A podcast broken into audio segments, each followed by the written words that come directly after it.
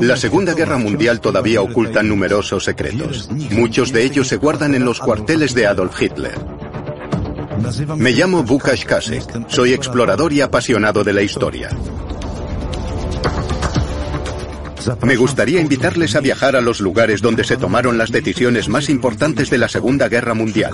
Veremos cómo vivía uno de los mayores criminales de la historia del mundo y desde dónde comandaba sus ejércitos. Conoceremos los cuarteles de Hitler. Felsenest.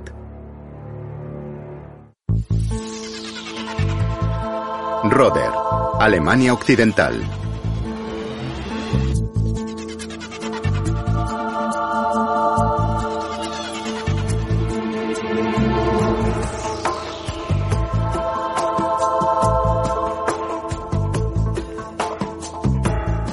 Ruinas del cuartel de Felsenest. A comienzos de 1939, aquí había una batería de artillería antiaérea, cuyos restos podemos ver ahí mismo. Restos de las instalaciones antiaéreas. Aquí fue donde Adolf Hitler ordenó construir su cuartel general. La localidad de Rodert se encuentra en la denominada Zona Antiaérea Occidental, que formaba parte de la línea Sigfrido. Era una línea alemana de fortificaciones en la frontera con Francia, Luxemburgo, Bélgica y Holanda, erigida por órdenes de Hitler ya en 1936 como precaución en caso de guerra franco-alemana.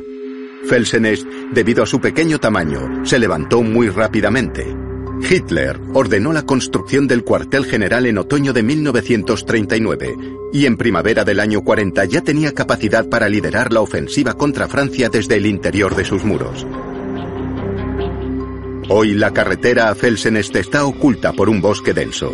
A pesar de la popularidad del balneario local, no encontraremos información sobre el cuartel en las guías locales. Es complicado encontrar los viejos senderos raramente transitados. Aquí no hay marcas ni carteles. Es como si Hitler nunca hubiese estado aquí. El cuartel de Felsenest estaba dividido en dos zonas de seguridad, Sperrkreis 1 y Sperrkreis 2. La primera zona de seguridad estaba situada en una colina boscosa, unos 300 metros por encima de la localidad de Rodert. Estaba rodeada por un vallado muy alto, tras el cual se habían construido torres de vigilancia. Felsenest, o Nido en las Rocas, fue el primer cuartel militar fijo del líder del Tercer Reich, y el Führer solo lo usó en una ocasión. Durante mayo y junio de 1940 comandó en persona el ataque a Francia desde aquí. Felsenest solo medía 30 hectáreas. No mucho comparado con la guarida del lobo, por ejemplo, donde solo la primera zona de seguridad ya tenía una superficie de 250 hectáreas. En la primera zona de seguridad se hallaban los búnkeres de hormigón K-Stand y F-Stand, además de los barracones de madera. La segunda zona de seguridad, la externa, cubría también a los habitantes de la localidad de Roder. Como habitantes del pueblo, nosotros no teníamos acceso al cuartel de Felsenest. El cuartel se construyó en 1940. Mi abuelo y yo teníamos tierras de cultivo en la colina de Felsenest. Yo subí allí con mi abuelo, con las vacas y nuestros aperos. Trabajábamos el campo. En aquella época Teníamos que entrar por las llamadas zonas restringidas y eso no era posible sin un documento de identidad. Fue entonces cuando vi Felsenest. Había una zona en lo alto de la colina a la que solo accedías con identificación. Había una garita y una barrera para detener los vehículos. Tenías que mostrar tu identificación, si no, no podías subir a la colina. Lo habían construido todo dentro de la roca, casi no se veía nada desde fuera. Además lo tenían todo recubierto con tierra para que la gente no viese que allí se ocultaba algo. Era casi invisible. Hitler construyó dos búnkeres para la población rural en el pueblo, uno arriba y otro abajo. También construyó unos baños y una peluquería. Mandó construir esas dos cosas para que la población local pudiese ir a los baños y pudiese también arreglarse el pelo. La ubicación del cuartel general del Führer en lo alto de una colina de un bosque frondoso en las afueras de un pueblo anónimo y rodeado por instalaciones antiaéreas preexistentes fue una decisión estratégica inteligente. Rodert, no obstante, no fue la primera opción para el cuartel de Hitler.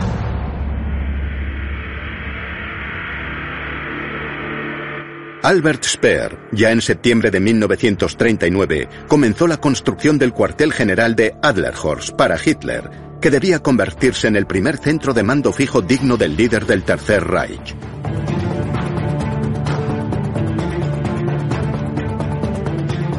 Cuartel de Hitler en Alemania Occidental. Adlerhorst iba a estar formado por dos castillos. Comenzaron los trabajos de construcción iniciales, pero Adolf Hitler no quiso que su cuartel general se ubicase en uno de ellos. La imagen del Führer podría resentirse.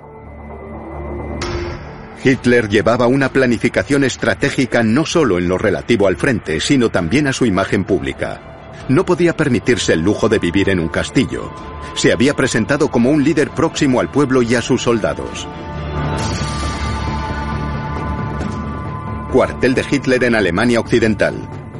Los sucesos relacionados con Felsenes demostraron, sin lugar a dudas, que Hitler había perfeccionado al máximo los juegos psicológicos y los métodos de manipulación.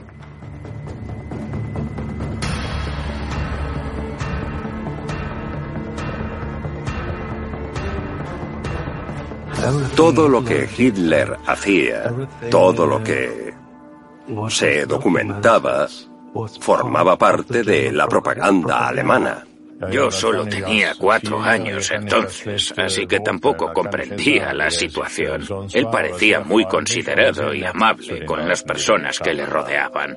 A mí me parecía que mantenía una buena atmósfera. La gente estaba encantada cuando aparecía Hitler. Todos gritaban Heil Hitler y él devolvía el saludo.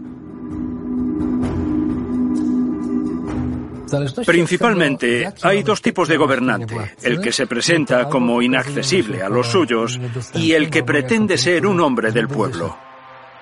Si tenemos una nación en la que nadie se considera por encima de los demás, nos presentamos como cercanos al pueblo, en este caso como un hombre que se preocupa por sus compatriotas.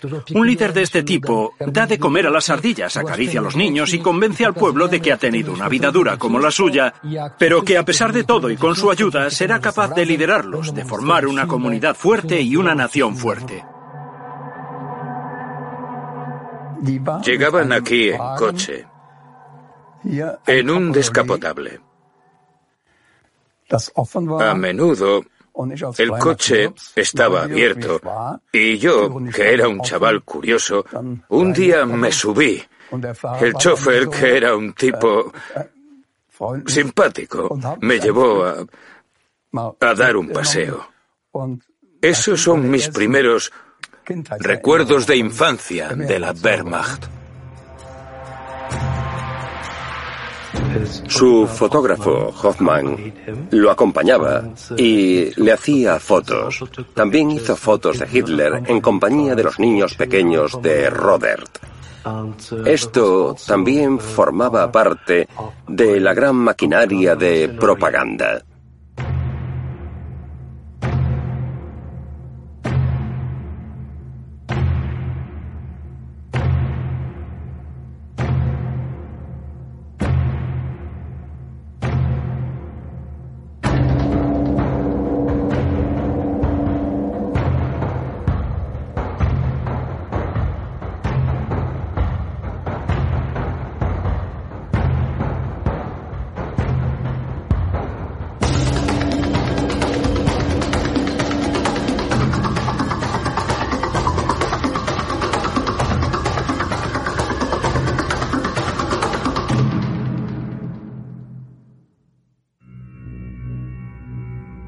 El nido en las rocas, Felsenest, tenía que estar en consonancia con la imagen de Adolf Hitler, un líder muy próximo al pueblo. Se construyó un cuartel general muy modesto, en cuyo interior había dos búnkeres de hormigón. El principal, K-Stand, estaba ocupado por Adolf Hitler, su asistente y el comandante de la Wehrmacht, Wilhelm Keitel. Según el relato de Keitel, el dormitorio de Hitler a quien no le gustaba tener mucha luz era oscuro y húmedo, como una topera. Había el espacio justo solo para el equipamiento necesario, que consistía en un sofá, un armario y una mesa pequeña. En la sala contigua, Hitler tenía una oficina, donde trabajaba y desde donde emitía sus órdenes. El búnker F-Stand era el típico de la zona antiaérea occidental alemana. Se usaba como centro de mando, lugar de reunión y sala de guerra, además de como cantina de oficiales.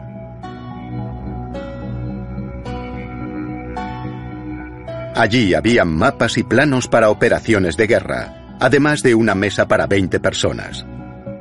En esa sala, Hitler se reunía dos veces al día con sus generales, para debatir sobre la situación en el frente y dictar las órdenes a sus tropas para invadir Francia. La ascética decoración del cuartel no era el único inconveniente que tenían que soportar los moradores de Felsenest. Keitel se quejaba, por ejemplo, de que apenas podía dormir, porque oía a Hitler pasar las páginas de los libros que leía durante toda la noche. Yo creo que no era muy confortable comparado con la vida cómoda que llevaba Hitler en Berlín. Dado que el objetivo prioritario a la hora de construir algo así era garantizar la seguridad, todo lo demás era secundario. Por ejemplo, la comodidad y la estética. Así que no me sorprende que nadie quisiese ir allí. Probablemente era seguro durante un ataque aéreo, pero el resto de las necesidades humanas se ignoraban. Los alemanes, desde luego, no podían decir que viviese a lo grande, ni que llevase una vida de lujos. ¿Era todo propaganda? Hitler tenía la imagen de que vivía modestamente. Incluso se creó un aura de ascetismo. No bebía, no fumaba, llevaba una vida social muy limitada, restringida a su círculo más íntimo. Hitler cumplía con sus objetivos de propaganda. Todo lo que se comunicaba al público se había planificado y plasmado meticulosamente. Por eso las fotografías que se publicaron del cuartel de Felsenest no solo mostraban la modestia de la oficina del Führer. Otro detalle interesante llamó la atención del público. Sobre el escritorio de Hitler había una guía de viaje de Francia. ¿Pretendía sugerir que una guerra con el vecino podía ser tan agradable como unas vacaciones turísticas? ¿O tal vez quería ampliar sus conocimientos culturales sobre el país con el que combatía? ¿O quizás se estaba preparando ya para una visita turística a la Francia ocupada? No obstante, la pregunta más importante es si la guía de viaje de Francia que estaba sobre su escritorio acabó allí por accidente o la colocaron como parte de uno de sus juegos psicológicos.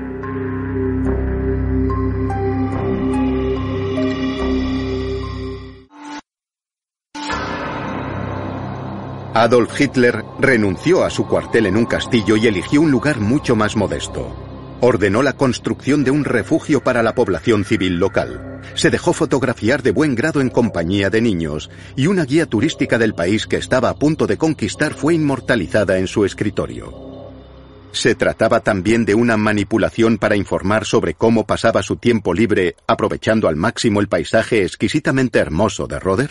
Según Christa Schröder, secretaria personal de Adolf Hitler, él llamaba a Felsenest el paraíso de las aves. En ninguno de sus otros cuarteles pasaba tanto tiempo al aire libre como aquí. Tenía previsto visitar este lugar al menos una vez al año tras el final de la guerra. Roder, si hablamos de paisaje, era el más hermoso de todos sus cuarteles. En el frondoso bosque primaveral resonaba el canto de los pájaros. A Hitler siempre le maravilló la belleza de aquel paisaje y anunció sus planes para asegurarse de que tras la guerra haría viajes de recuerdo con todo su equipo. Christa Röder, secretaria personal de Hitler.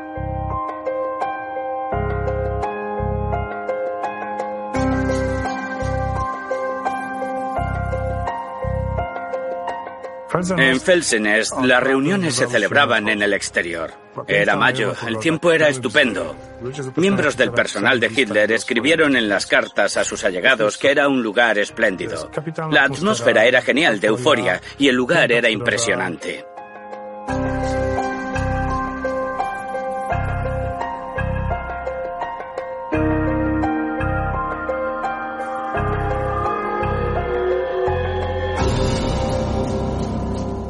Pero ¿era realmente un lugar en el que el dictador descansaba o fue tan solo una trama para poner en práctica juegos psicológicos y manipular a sus enemigos?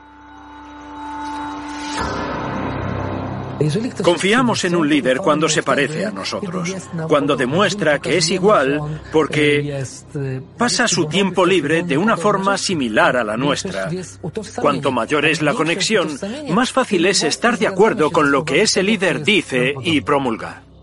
Hitler necesitaba el apoyo de la opinión pública para ejecutar sus planes políticos y militares más ambiciosos. El pueblo alemán tenía que llevar a la práctica hasta sus ideas más descabelladas, sin titubear ni un segundo, como la invasión de Francia. El plan para atacar Francia tenía el nombre en clave Gelb, Plan Amarillo. La idea era comenzar la ofensiva alemana sin declarar la guerra y atacar a las neutrales Bélgica, Holanda y Luxemburgo. Felsenes, como cuartel más próximo a la frontera belga, se convirtió en el centro de esta operación.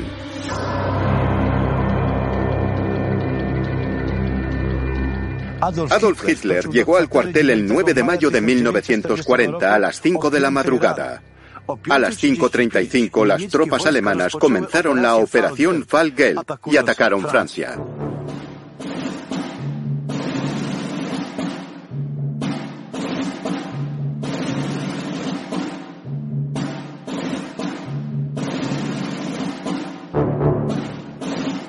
Mucho antes, en 1928, Francia se había concentrado en reforzar sus fortificaciones en la frontera con su vecino pero Hitler evitó la bien fortificada línea Maginot de la frontera con Francia y concentró su ataque sobre Bélgica.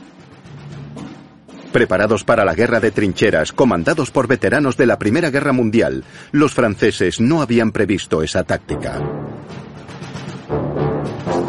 Durante la Primera Guerra Mundial, Hitler fue testigo de los devastadores efectos a largo plazo, físicos y mentales, de la guerra de trincheras.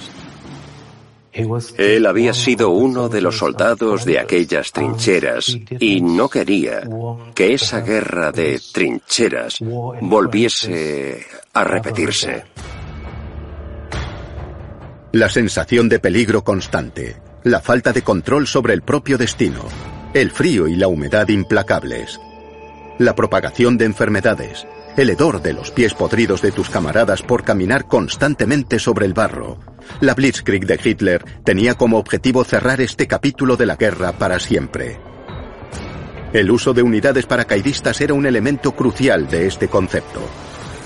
Los primeros disparos de la Gelb, el plan amarillo, los efectuaron paracaidistas alemanes. Fue en el exterior del fuerte de Eben-Emael. En Bélgica nadie pensaba que podían ser conquistados. En el fuerte de Eben-Emael había un destacamento de mil soldados belgas, mientras que los alemanes lanzaron en paracaídas a 500 hombres con lanzallamas y explosivos. Les proporcionaron drogas químicas como la pervitina, que en la actualidad se conoce popularmente como cristal. Les hacía más agresivos y no sentían la necesidad de dormir. En los años 30, las metanfetaminas se vendían en farmacias y se usaban para curar la depresión, los cambios de humor y para hacer dieta. Los médicos militares alemanes lo descubrieron y usaron rápidamente. Producida a gran escala por el ejército alemán, la pervitina potenciaba la agresividad y la insensibilidad al dolor, pero también causaba un caos terrible en el cuerpo. La pervitina, junto con la estricnina y la cocaína, se encontraba entre las numerosas drogas que tomaba Adolf Hitler.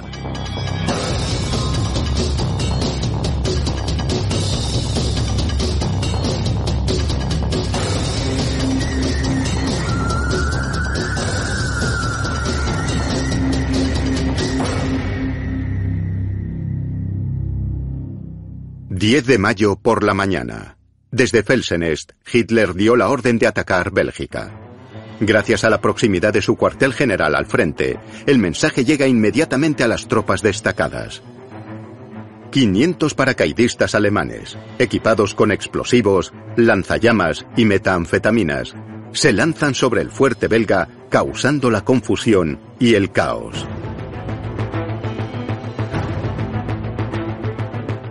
Los soldados que estaban en el interior quedaron atrapados. Fueron presa del pánico y se rindieron casi inmediatamente. Una vez que los alemanes tomaron el control del fuerte, llegaron las unidades militares regulares y aseguraron la victoria. Tras la pérdida del fuerte belga, el camino hacia Francia estaba expedito. Toda resistencia ulterior belga no fue relevante.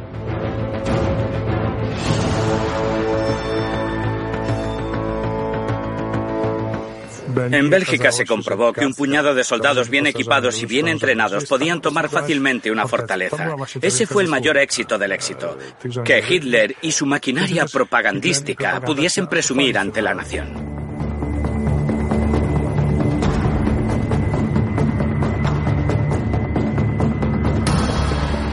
El 16 de mayo de 1940, todavía en Felsenest, Hitler recibía los mandos de los paracaidistas que habían saltado sobre la fortaleza belga de Eben Emael.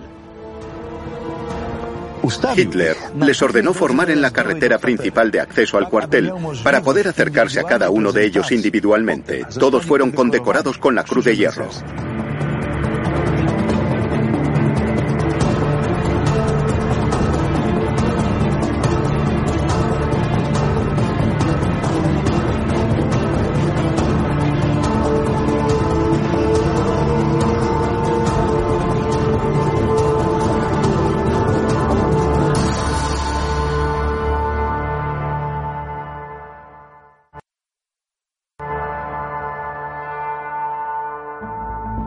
Según la información disponible, podemos hacernos una idea de cómo transcurría la jornada diaria de Adolf Hitler en Felsenest. Se levantaba a mediodía. Lo visitaba brevemente el doctor Morel, normalmente solo para administrarle varias inyecciones y entregarle las pastillas. A las doce y diez desayunaba. A las doce y media, primera reunión de guerra. A las dos y media, almuerzo. A las tres, paseo. A las cuatro, más reuniones. A las seis, tiempo personal. A las siete, la cena, que derivaba sin solución de continuidad en las reuniones de Hitler con el equipo de Felsenest y que duraban incluso hasta las tres de la madrugada. El cuartel general de Hitler casi siempre era un hervidero de actividad. Informes, reuniones, deliberaciones, soldados condecorados. No obstante, siempre era posible encontrarse con alguna persona importante del Tercer Reich en los bosques colindantes. A Adolf Hitler le encantaba pasear por ellos. A Hermann Goering le encantaba cazar allí.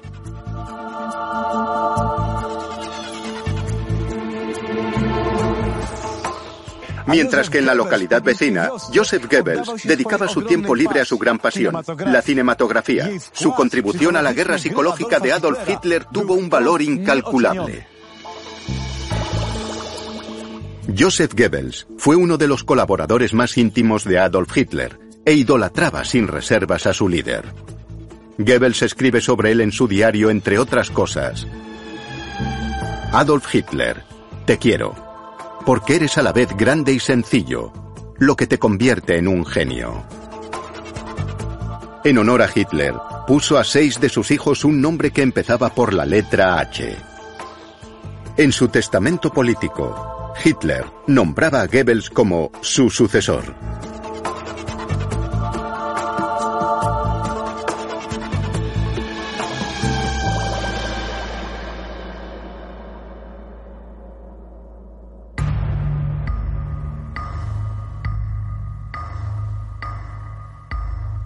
Ubicación de la antigua posada Hack, Rodert. En la década de 1940, en este edificio se encontraba el restaurante Hack. Joseph Goebbels, ministro de propaganda del Tercer Reich, instaló un cine en la sala de banquetes de boda. Cada martes por la mañana, Adolf Hitler acudía al cine con su séquito para ver las últimas crónicas del Wochenschau.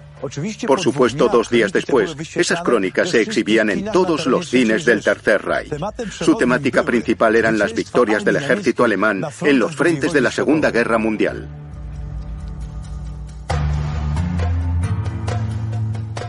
La familia Hack llevaba viviendo en Roder varias generaciones y eran los propietarios del hotel local.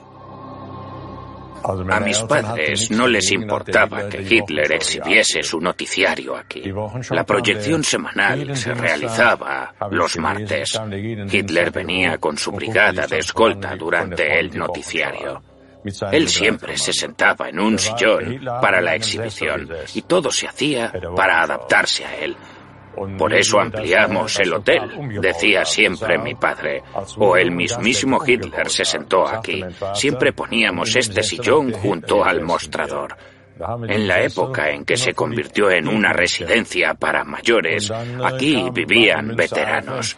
Venían a visitarnos y a tomar un café después de sus paseos.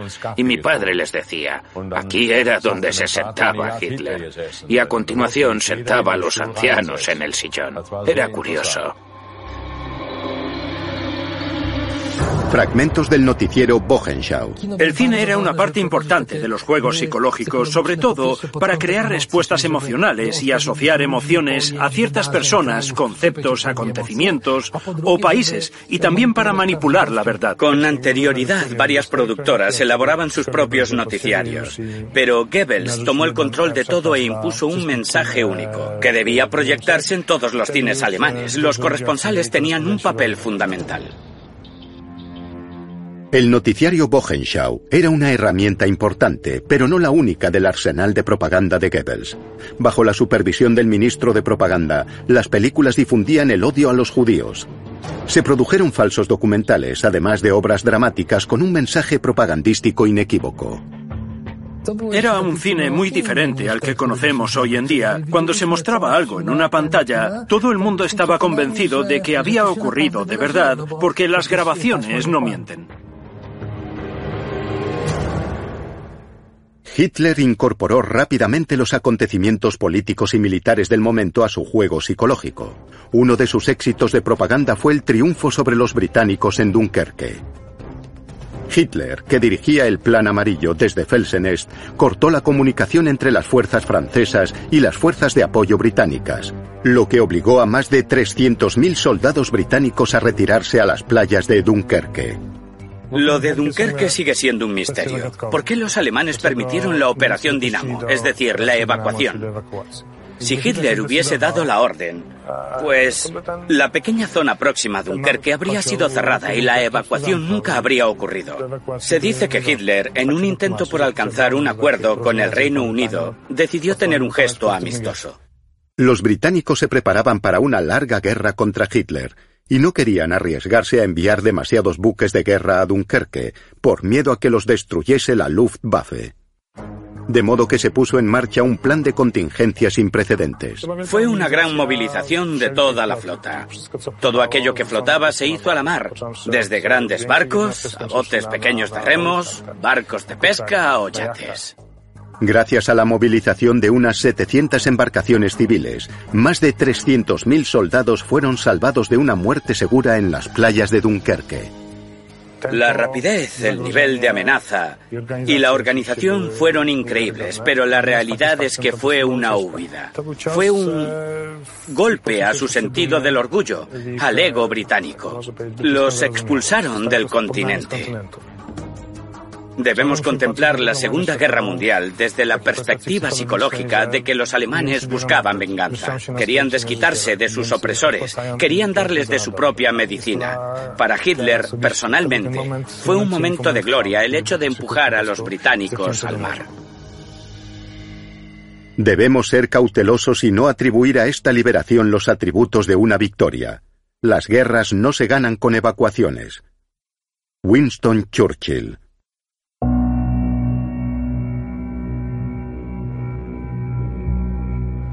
Tras la evacuación de las tropas británicas y francesas de las playas de Dunkerque, Adolf Hitler abandona Felsenest y se traslada a su nuevo cuartel general de Brully-de-Pech, en la frontera franco-belga. Mientras tanto, un retén permanece en Felsenest. Es pequeño, siete oficiales de baja graduación y 50 soldados. A partir de entonces, Brully-de-Pech recibe el nombre en clave Cañón del Lobo. El cuartel de Brully de fue el primer lugar, pero no el único, al que Hitler puso el criptónimo del lobo. Estaban también la guarida del lobo, el cañón del lobo 2 o el hombre lobo. ¿Por qué esa relación tan íntima de Hitler con los lobos? Adolf era su nombre, pero le gustaba que le llamasen Wolf, lobo. En Bayreuth, Winifred Wagner no llamaba a Adolf Hitler Adolf, sino Wolf, lobo. Así que tanto Wolfslucht, el cañón del lobo, o Wolfschanze, la guarida del lobo, probablemente se refieren al propio Hitler. Tiene que ver con un mito nórdico en el cual el dios vikingo va acompañado por un lobo.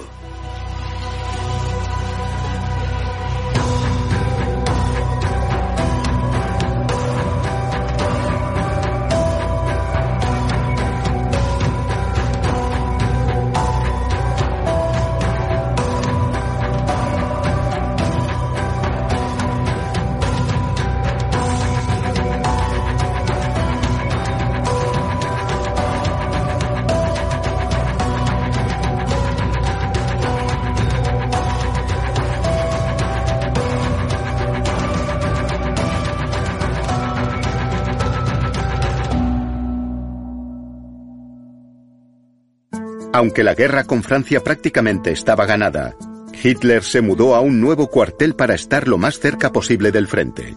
En apenas dos semanas, el 22 de junio de 1940, Francia capitulaba. Tras recibir la noticia de la caída de Francia, Hitler feliz dio un saltito. Este gesto fue filmado y posteriormente editado por un escocés llamado John Grierson para el Departamento de Propaganda canadiense.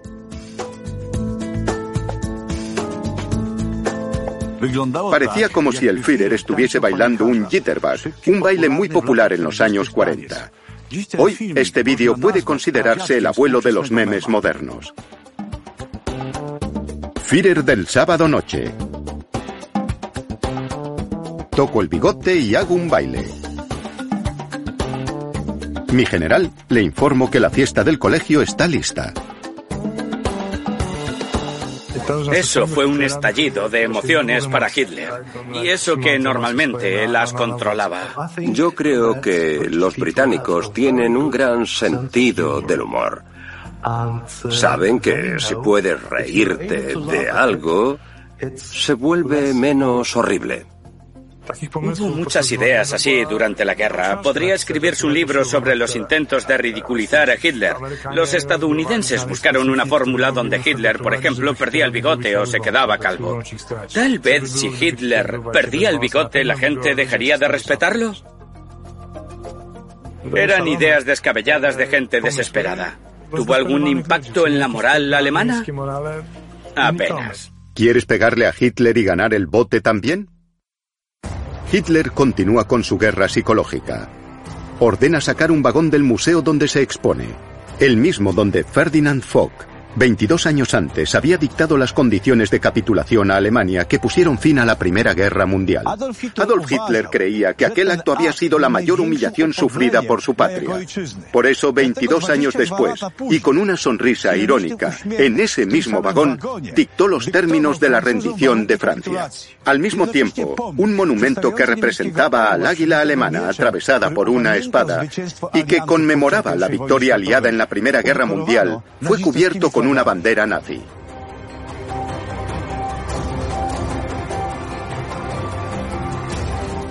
Utilizando ciertos símbolos, es posible combinar símbolos del pasado con el presente.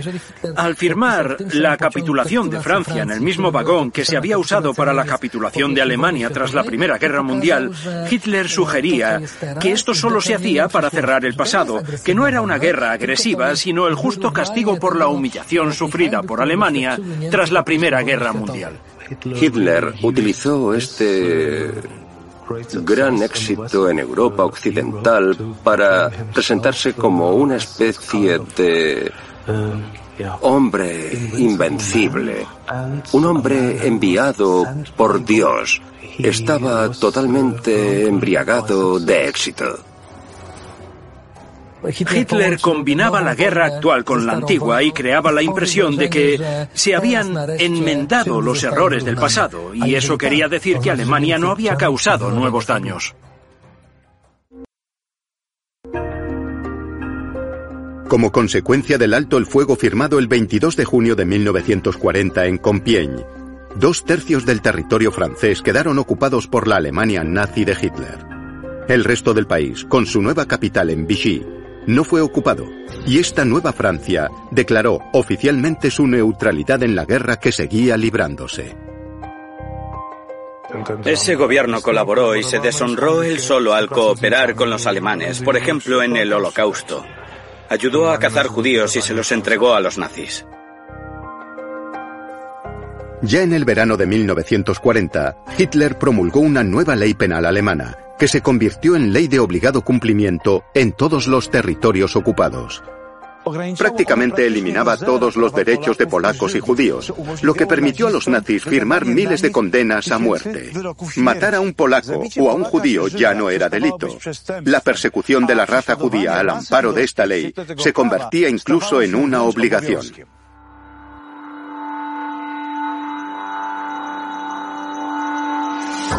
Judíos, piojos, tifus, Si ves este signo, judío.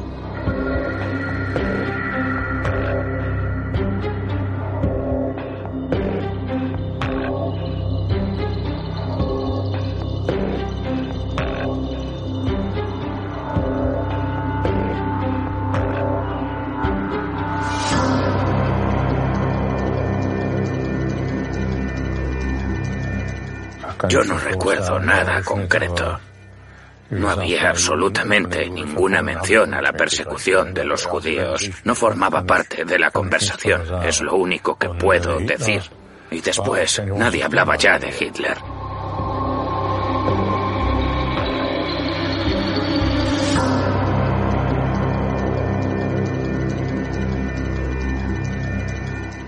Dentro de la guerra psicológica, tras la victoria sobre Francia, los alemanes publicaron este álbum, que mostraba los éxitos del ejército alemán en el frente occidental.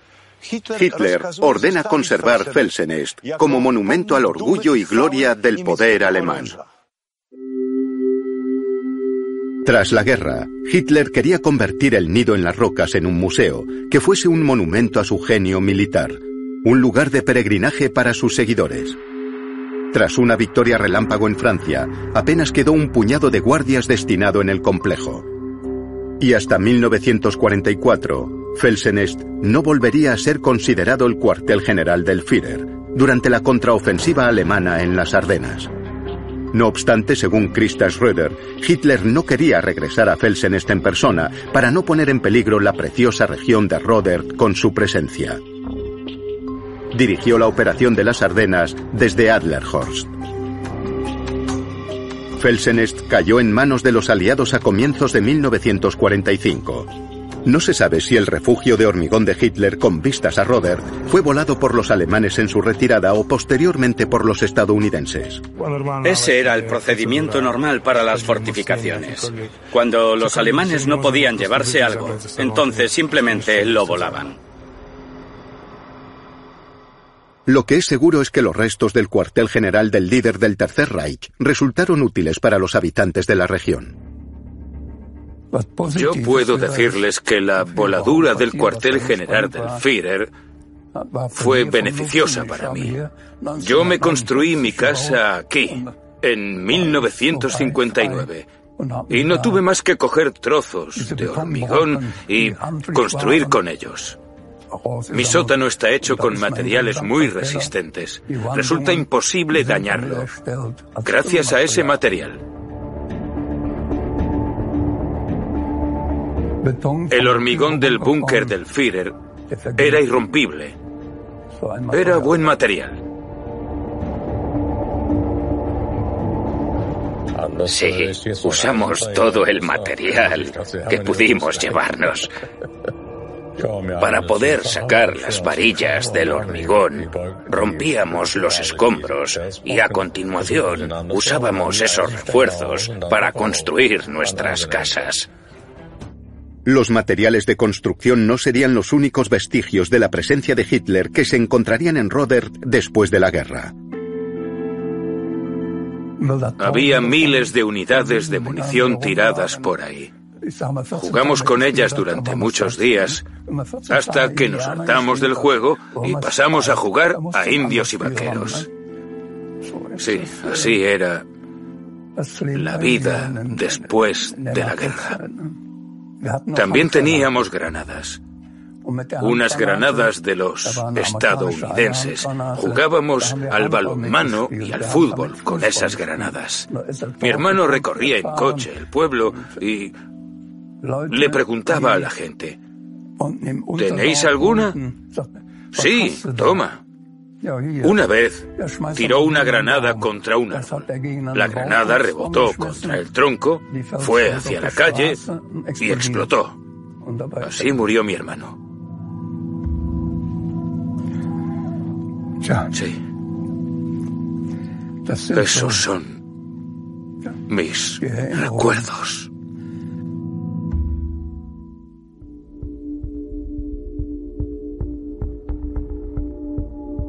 Paradójicamente hoy no quedan indicaciones ni senderos que lleven hasta las ruinas que han sido reclamadas por el bosque.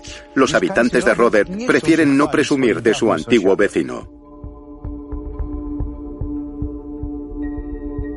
Ni el municipio de Münstereifel ni la administración han querido que Felsenest, ese cuartel general, se convirtiese en un destino turístico. Las mismas razones por las que Hitler presumía de este lugar son las razones por las que los alemanes prefieren olvidarlo. Es totalmente comprensible.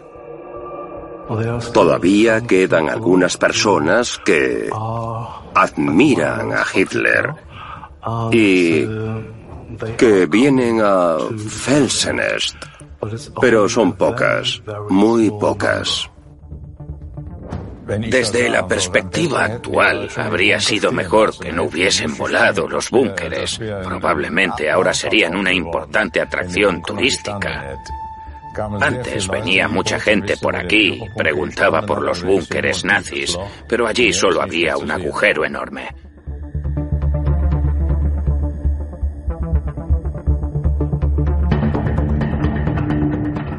Sería irónico para Hitler, ¿verdad? Pero la opinión generalizada es que hay un cierto sentido de justicia en que sus dudosos logros hayan desaparecido. Es justicia histórica.